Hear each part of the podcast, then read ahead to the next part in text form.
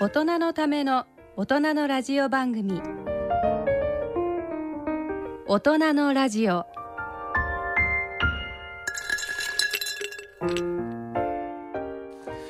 ご機嫌いかがですか？坪田和夫です。こんにちは西澤邦弘です。こんにちは久保田恵里です。この時間はご機嫌をテーマにお送りしています。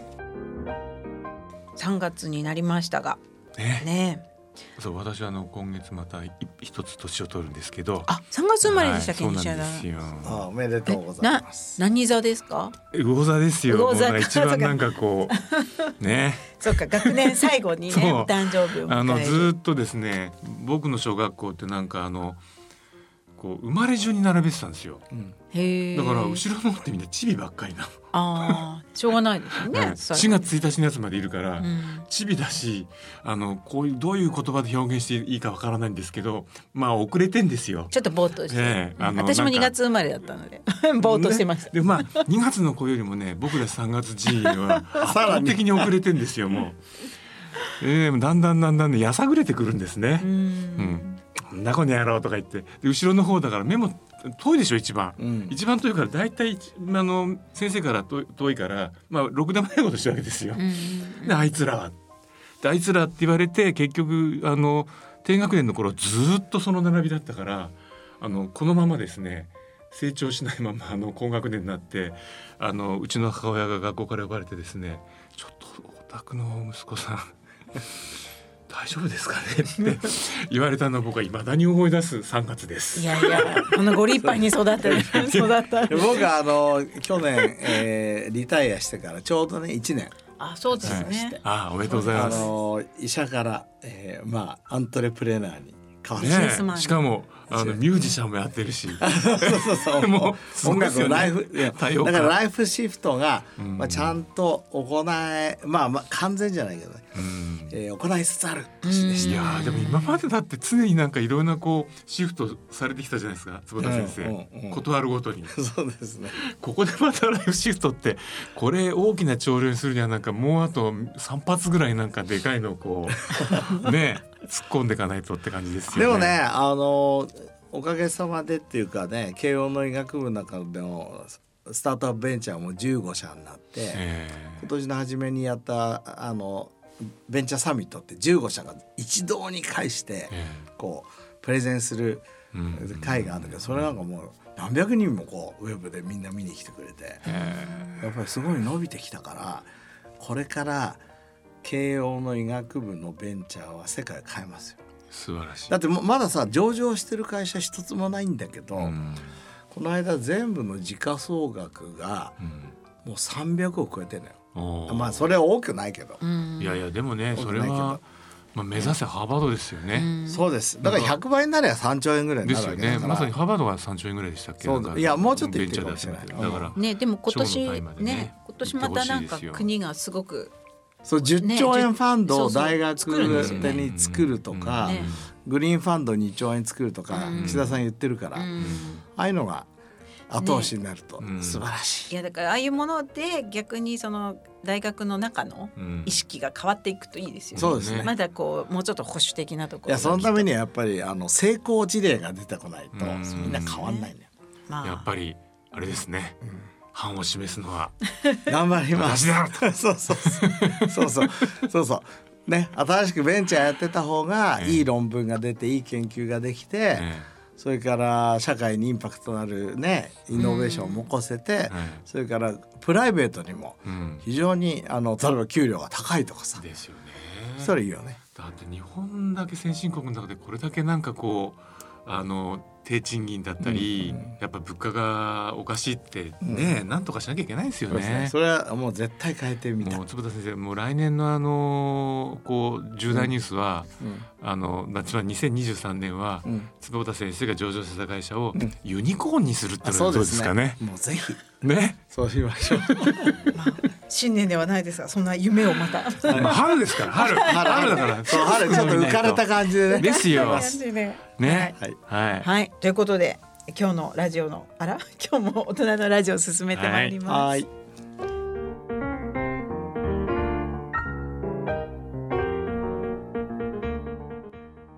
大大人のための大人のラジオこの番組は各社の提供でお送りします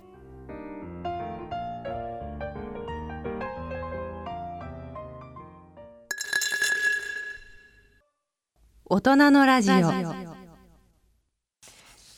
い、えー、健康医学のコーナーです。このコーナーではユニークな論文、医学界の話題などについてご紹介してまいります。ね、先月ちょっと盛り上がったあのえっ、と大橋巨泉さんか花粉症の人が発音すると「お嬢様」なんて言いましてみたいなあの 何言ってたかですけどお嬢様というねそうサバの話。サバのブランドの話が最近サバの缶詰にも燃えてるっていう話うんすごいですね。今ちょっとそのサイトを見てみましたが、おう。そういう素敵な素敵なというか美味しそうなお青魚。ね本当に。お嬢様。ぷくぷくしてますねお嬢鳥様取生まれの箱入り娘。うん。もうこれが本当のお嬢様なんだそう。これは三平師匠ですね。ねえ。何言ってるかないですけど。あすの。そうそうそれでそう先月ええ。坪田さん予告されたじゃないですか。来月はすごい魚の話をしちゃうぞと。そう。そう魚といえばさ EPA DHA じゃないですか、はい。はい。これ本当に素晴らしいんだけど、中国の近視の研究のトップのゾウ先生、まあ、この人は世界のトップなんだけど、ゾウって本当にあの漢字で書いたらゾウさんなんですかね。そう ZHOU が、まあスペリングだけど。ゾウ先生ってどう書くんでしょう。想像の像ですかね。ちょっと今やってる間に。でこれがねだから、えー、と PNAS Proceeding of National Academy of Science に、はいダイエタリーオメガ3ポリサチュレイティッドファティアシッド are protective for myopia っていう論文を出した。つまり口から取ったオメガ3脂肪酸でそう禁止を予防しますよと。でそれもネズミと人間のお研究でちゃんと出してきてはいはいはい。でそのメカニズムとしては、えあのまあこの間だっけあの近視っていうのはあの虚血ですよってい。いう話したじゃん。はい、虚血になるとうん。その脈絡膜のとこにいるファイブロブラストがおかしくなるんですよ。うん、脈絡がなくなってしまうってこういう話ですよね。そうそうなくなってしまう。はい。なくなってしまう。はい。それを、はい。えーまず、えーとまあ、少し予防するのと、はい。それから血流自体も良くするだろうと。いうんうんやもともとさこうオメガ3とか心臓のね、はい。病気とか脳にもいいじゃないですか。ね。はい。あれ血流障害じゃない？うん。うんまあもうそもそもあの高脂血症の治療薬にもなってね。そうそうそうそうだからけ、はい。それも血流じゃない、ね。だから血の血をサラサラにして流れを良くすると、はい。でそういう血の流れ系統の虚血をうんうん。やっぱり良くしますよっていう論文で実は我々もねこれやってたのよ。再考されちゃったの。もう本当悲しいって感じあじゃあ先月あの話をし,、あのししようって時には、うん。まだその悲しさをやってきてなかったんですか？もうもいうや来てたんもうですね。もうこれ出ちゃあった途端にもここにこう溜まってたん負けですね。てた。負けてた。あそこんなにお嬢様が好きな私がなんで、うん。うん。あのもっと魚油にいやいやこそうだ。僕たちのがね多分先に発見したんだけど論文通すのに時間かかってたか。うんただちゃんと知財とかはね、はい。しっかり出したからまあまだまだ挽回できるチャンスあると思うんですけど、はい。だから最近ねそういう論文とか研究って今までの勝負は論文だけだったじゃん。うんところが最近は論文だけじゃなくて知財をどっちが先に出すかっていう勝負もあるから両方勝ちはもちろんいいんだけど、ええ。まあ、知財では勝ったけど論文では負けたいとか。その場合どういう勝負になるんですか？いや知知財はしああのだから名誉は完全論文のとうころですよ。ん。でもイノベーションを起こせるのはもしかしたら知財かもしれない。あという、あなるほどね、うん、後でなんか裁判でややこしい話になったりしないんですかね。なんかでもあのねそうん。あの使うかどうかは別で山中先生のってそういうのはなかったですっけ IPS あの時に。あ確かに譲るあのここまでの権利そうをどうってあそうそうそうりましたよねだからまあ確かに まあまあその後の話もちょっと楽しみにしていたいと思うんですけど、山中先生のはねあなんか山中4ファクターあるじゃないですか。であの中の一つのファクターを確かハーバードのグループが6ヶ月か1年前にそれを使うと少し葉脈化できるっていうのを出してたんですよ。うんでそれがすごい強いんですよ。なるほど、だって4つ組み合わせるんじゃなくて1つで、うんでもある程度強いってそれもね話ですね。しょぼいっつっちゃ申し訳ないけどね、インビトロスってこうはい。試験管の中ですね。の中でそれを入れるだけでちょっと葉脈化ってねあー若返りますよと。あいうだけの論文だからね。あはい。だからまあいろいろやっぱり知財と論文との戦いっていうのは、あのあるんだとうん。思います。でもまあそのこう最前線のとこでうん中国チームとそう今やってるそうと。それでうん先月あの確かラクトフェリンが僕はあのドライアイと禁止に効くってはい言わない、はい。実はこのオメガ3もねえドライアイにも効くんですよ。え。へえ。それもやっぱ血流が絡むんですか？血流も絡むし、えええー、と炎症も抑えるこなるほどなるほどってて。そっかそっか。でだから我々があの開発したサプリメントにはこれも入ってるんですけど、うんだからこっから見てもドライアイと禁止ってすごい似てると僕は思ってる。うんなるほどね。だから同じたまたま一緒じゃなくて同じような原因があって例えばうん現代生活のせいライフスタイルがはい。ちょっとおかしくなってるとうんか生活の乱れだとかうんえー食べ物とかストレスとかうん。おお外に行かないとかうん。そういうものが両方増やしてて。うん。だから結構なんかなんだメカニズムにね似てるとこあるんじゃないかと。なるほどね。これ見つけたらさ結構ネイチャーセルサイエンスに乗るようないはいはい。いはい研究できるんじゃないかな。だからあの先生ずっとねあの抗酸化ってのはそれなりに定着しましたけど、うん。世界的にはその、えーインフラメーションっていう、まあ炎症ですよね、うん。例えばインインフラメイジングっていううん。その炎症老化なんて言葉があるように定着してるのに、うん。日本ってなかなか炎症って言葉が定着しないじゃないですか。うんうんうんなんとなくいまだに普通の人って炎症っていうとぶったたかれてあのまあボコってあれだこう炎症起きたっていう感じで、うんうん。でもその今すごく問題になったのは結局そのじわじわとずーっとこうなんかえ起きてる炎症。そう慢性炎症ってやつですよね。まあ年を取らせる、うんこの概念ですよね。はい。だからそれが結局禁止もドライアイも進める現象だ。そうということだからですよねえ炎症はあの絡んでることは間違いないですうね。ん。それから多分血流不足、うん。炎症があると 血流が悪くなって、うん。それが絡んでるのでだから血流を良くするということがうん多分大事かなとうん。思ってる。多分なんかその今の西田さんの視点で言うと抗酸化ってこう錆びますみたいな概念がうん。多分すごく分かりやすい言葉遣いになって、りやすいですからね。炎症っていうとうん。なんかこうやっぱりうん。自分のひ普段のこととは関係がないうんもの、うん。なんかこう肌がガサガサしてるとか、うん。何かすごくないとっていうイメージだからそういう面では禁止から出てくる、い分かりやすい概念としては血の巡りが悪くなると年を取りますよとか、うん。なんか血流うん。だって血血でのもなんか一方で炎症っていうとなんかこうは腫れててこう血がか溜まっちゃうっていうイメージもありまますすけどよね。ね。あ血が巡りが良くなるっていう感じある？よよくなるっていうか滞っちゃうっていうかあそこにステイ。滞っちゃうというかだから血の巡りが悪いよ、うんそれも、うんまあまあそうですね。そうでまあ確かに一番まああのおおそらく、えー、我々も取材してるメディアなんかでそそれがキーワードになってきたのはあのおそらくもう20年ぐらい前に内臓脂肪が問題になりしなりだす時だと思うんですよね。うんあれが結局内臓脂肪っていうのがそのずーっと炎症を起こしていて、うん。つまりあれがこう悪いやつだからそうそう炎症これをやっつけようとする免疫細胞が攻撃する、うん。でその攻撃しているところで起きているのが炎症という現象ででそこのところでこう炎症物質が散らばってるとろくでもないことを起こすと。そうですね。やっぱりだからどうもろくでもないものがあってでそこをなんか私たちの体が消去したりとか治そうとしていてうん起き,、起きるのが炎症だっていうなんか最初そういう理解だったんですけどやっぱそれだけではない炎症もあるってことなんまあですね。炎症が起きてるるとうんやっぱり、えー、と戦争が起きてるようなもんだから、うんなんていうのえっ、と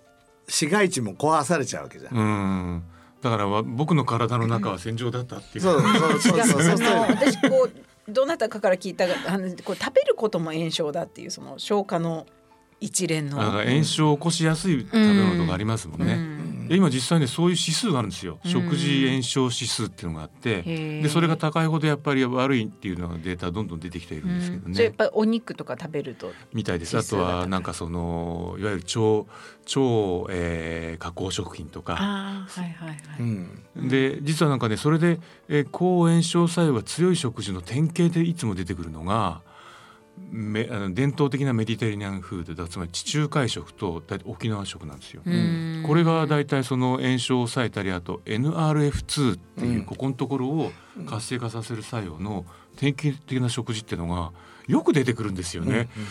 沖縄食すげえななんか和食じゃなくて沖縄食が世界に誇る地中海食と戦ってるよっていう、うん。そうか日本代表で戦ってるのは沖縄食だったのかって 伝統沖縄食だったんだなって思うんですけど。まあそこの NRF2 ってすごい重要で、うん我々もドライアイでもやってるしあの網膜ってね目のはい。フィルムに当たる部分、これの保護にすごい効いてることは分かってる。うん。そりゃそうだよね。だって光がバンバン当たってんだからさ目にも炎症が起きてるわけですよ、はいはいはい。でそれをいつも抑えてないといけない、うん炎症は非常に重要。すごいですそれねから血流も非血流常に重要、ね。うんそこら辺はあの突き詰めていきたいな。でとにかくこの、えーオメガ3のゾウ先生の論文に戻ると、はい。まあ、僕たちもどっかには論文出ると思いますけど、はいはいはい。まあ、ちょっと先越されたけど、えーまあ、素直にね、ええ。やっぱこの人僕尊敬してんだよやっぱり。ああのライバルってさ、えまあ、ライバルって敵のように見えるけどそうじゃないんだよね。なんかあのえ僕いいな今の言葉すごいですよね。そう？うん、ライバルは敵じゃなくて。敵じゃなくて、そのなんていうの？いや僕尊敬してる、うん。で彼らをだから正当に追い抜きたいと思うし彼らもやっと僕たちをまあなライバルと見始めてくれてききてる。最近。あ画像のグループは結構いいの出してきたね、あ。はいはいはい。え僕今のあの話からってね、昔流行ったねボーイ・ジョージのねあのカメレオンっていう歌を思い出した。はいはい。あれなんかああのあなたはあのライバルじゃなくてラバーだわってい う。だからだんだんライバルはラバーに変わってって、ね。の段階になると素晴らしいライバルになるんですね、きっとね。ねあの私は冬季五輪で言うとまあなんでしょうもう10年前ぐらいなんですかもっと前かもしれない、あの今回のじゃなくてね。そうそうそう、ん浅田真央ちゃんとキム・ヨナがあやっぱりねねすごい10代のうんもう10代というかもう10代だったのかもっとだからちっちゃい時から本当にずっとライバルでだけど真央がいなければ私は強くなれなかったみたいな。そうですよね。ねあのななおちゃんもそうなりましたよね。うんあのやはりね。うん、だからお互いにライバルはいい関係いいでよね。ですすよね。そうですねいい相手なら。うん。ね。ちなみにあのこののの落としどころですけど、落としどころっていうかなんかあのお魚はなんかサラサラ成分っていうのはわかるんですけど、やっぱなんとなくあの後こうそのさっきのね抗酸化なんかにいいようなそのフラボノイド類っていうか、うんああいうものもあとはその、えーカロチノイドとか、うん。そういうのもやっぱ目にいいって出てくるじゃないですか。うん。やっぱこれは両方魚の油もそういうものも取った方がよりやはりその禁止とか、えーもうかいあフラボノイドとかルルテインとか、ええ。まだあんまり研究されてないんです。あそうですか。オメガ3ほど、うん。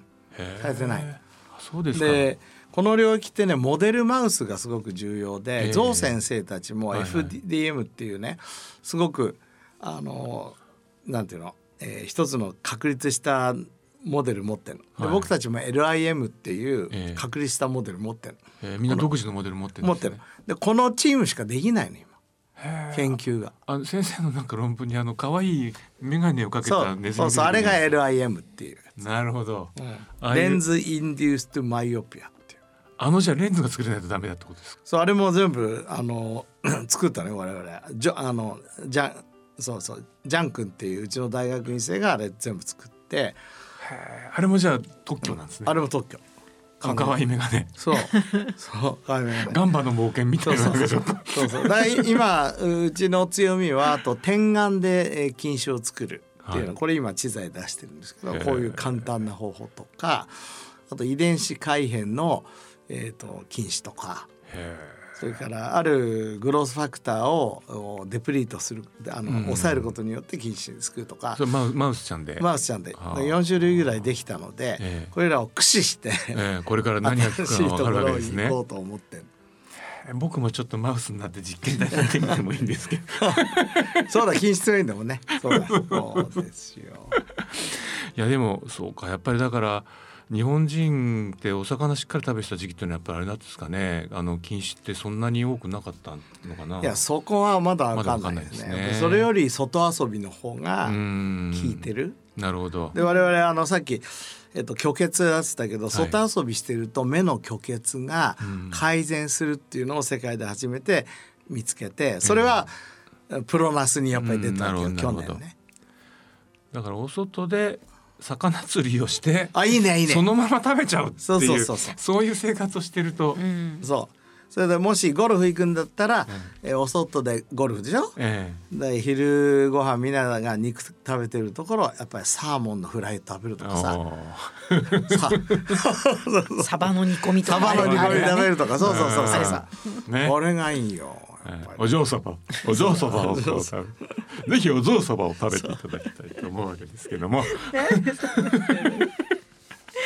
お嬢様。さて、はい。あのそうそう、うん。今今そうそう。お魚で思い出したんですけど、私がちょっと見た論文でなんか面白いのっていうのがほうってのがありましてですね、哺乳類のがんのリスクを分析しましたっていう。あ。ほいであの普通にこうあの人とあのマウスだけで見てると一緒なんだけどじゃあ本当にこう肉食してるような他の動物どうなのかっていうのを動物園で調べましたっていう。面白いですうねん。そしたらですねやっぱりですね哺乳類を食べてる哺乳類ほどがんのリスクが高いという、うんうん。そういうでその中にはウイルスの感染もあるんじゃないか。うん。でそのその、えーウイルスの感染で、えーまあ、他の因子含めてどうもやはり、えー哺乳類を食べるあの動物っていうのががんのリスクが高い可能性があると。うんでそう考えると確かにいろんなこう研究見ててですねお肉レッドミートが結構あのリスクを上げるっていうのは出るんですけど意外とそのチキンとですねフィッシュがあのそれほど高くないっていうかあの低い方に来たりする哺乳類じゃなかったからなのか。まあ基本的に食べ物の原則として自分から遠いものをなるべく食べるっていうのがあるわけですよ。と哺乳類の方が近いじゃんどう見ても。えで魚は遠いし。え、うんお野菜はうん遠い。し、とお野菜は遠いし、うん。海鳥藻は鳥はちょっと近いけど哺乳類よりは遠いから。なるだからうん最近食べるといいんですね。乳酸菌とかビフィズキとあかなんか一番遠そうすごい。な遠いもんね。ねだからこそなんかあの圧倒的に効いたりして、うん。でまあ基本的に言われてますよね。なるほどね、それで今ウイルスだけど、はい。その我々の遺伝子の中に含まれちゃうようなウイルスがやっぱり共通にいっぱいいるじゃない。はいはい、それから感染症もうん。やっぱり哺乳類にかかるうん。ものは僕たちもらいやすいわけじゃないですか。うんだからそういう面では遠くを食べた方がいい。うんうん。そうあの私はいつかあのヒトパピローマウイルスを発見された、あの先生がノーベル賞を取られて、うん。そのなんか講演をたまたまなんか時間があって見たんですよね。で最後にあの講演を締めくくる言葉がまだだから僕たちが分かってないウイルスはきっとたくさんあるでしょうと。うん。でそういうもので、えー摂取しちゃって、うんあのがんになってるリスクっていうのがまだまだあると思いますみたいな。でだからやっぱりレッドミートを食べる時はよく加熱してうん食べましょうっていうのをおっしゃっててなるほどだから私もうレストランにいても必ず「ウェルダンで」ってそれを聞いてから。本当に？うん、絶対あの食べるんだったらウェルダンにするようにしてます。なんかほらみんなレアレアでとかって言うじゃないですか。うんでまあそれ美味しいですよ。美味しいかもしれないけれども、なんかあの講演聞いちゃうとやっぱりウェルダンだろうみたいな。なるほどね、まあ、新しいウイルスをこう、うん。のあの共生する仲間を増やしてるかもしれないっていう、あと食べるやつで、まあそあの西田さんがこの間読んできたあのイ termittent fasting、はいはいはいはい。これもね面白いうん。そうですね。テーマですよね。はいはいはい。これもあのあれですよね。ネイチャーでしたっけ？そうですよね、うん。はいはい。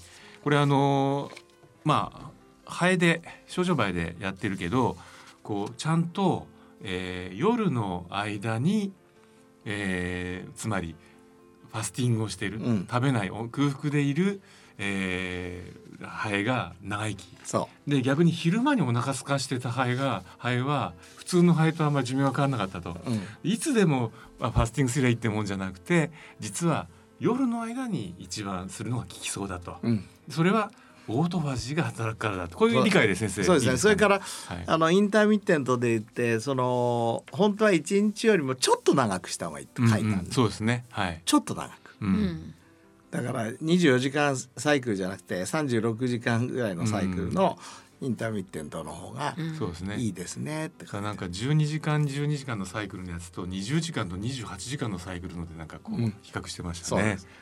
でまああとにかく僕たちやっぱり食べ過ぎだから、うん。このファースティングの時間を長くするっていうのは本当に大事で、うん。ね。で最近ね僕やっぱり60超えるぐらいから血糖値がやっぱりなかなか下がんなくなっちゃったの。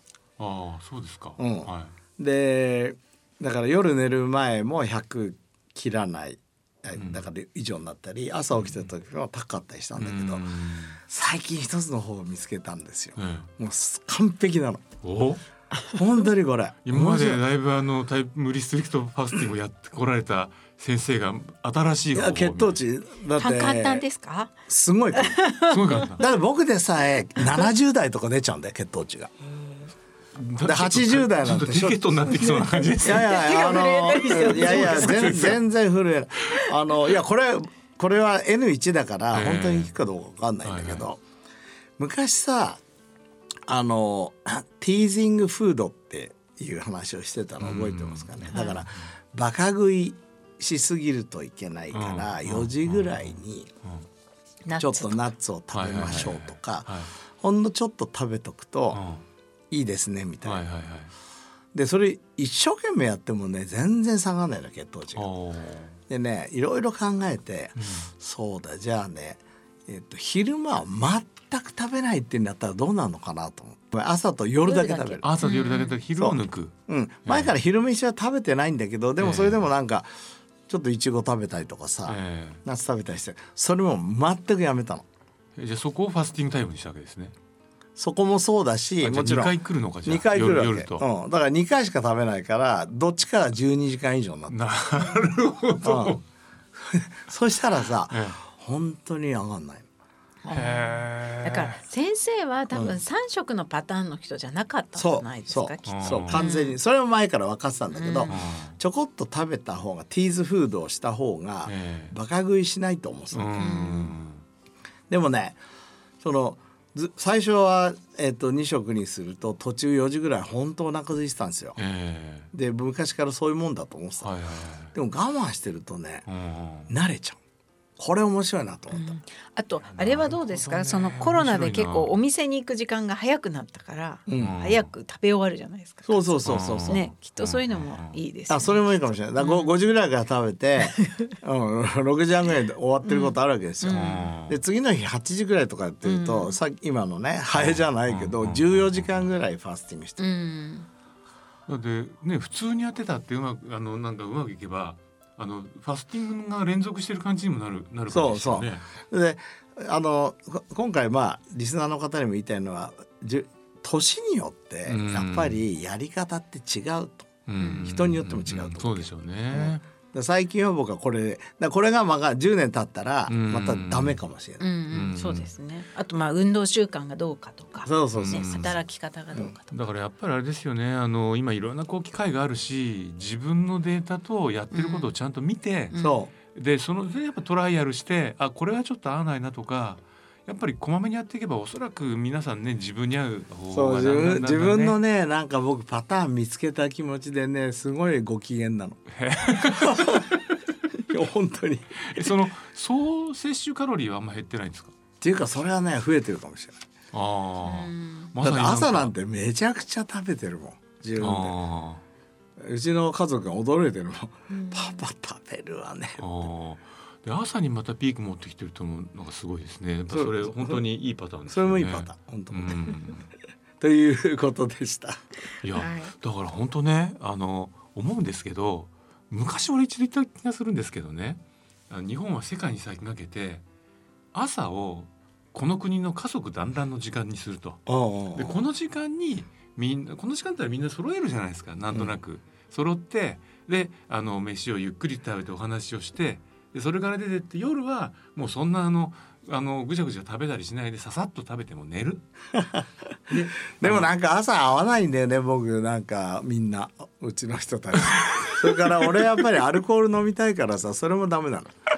でも今回でもね2食になっても全然いいのはワインとシャンパンはいく飲めるしあクオリティオブライフすごい高いし。あー。いやーでもいいですよね。という方そう向でした。ね。はい。はい、ということで、いろいろなダイエット法があるということで、うん。僕はねそう、うん。あのもう少しね、うん。あの沖縄伝統食ちょっと研究していくんで、うん。面白いなんかあの発見があったらご報告したいと思います。はい。はい。はい。ということで以上健康医学のコーナーでした。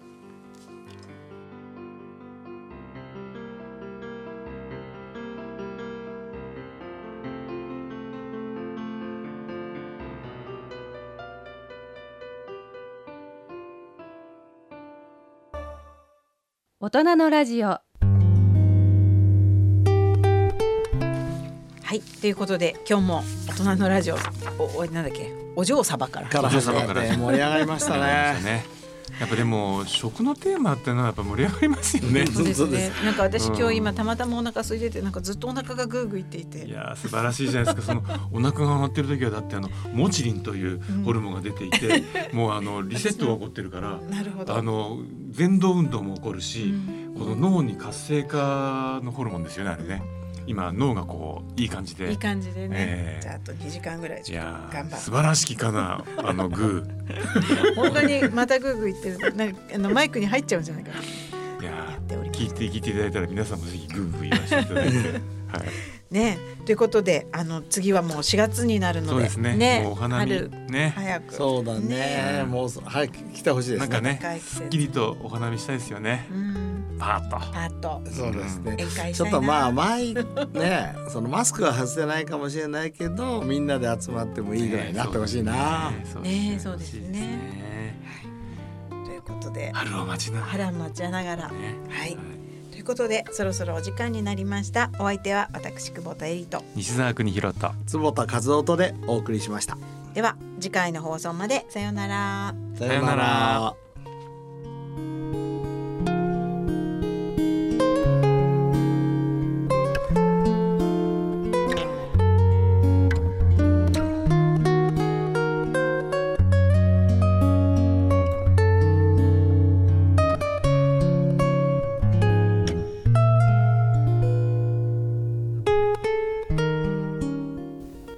人のための大人のラジオこの番組は各社の提供でお送りしました。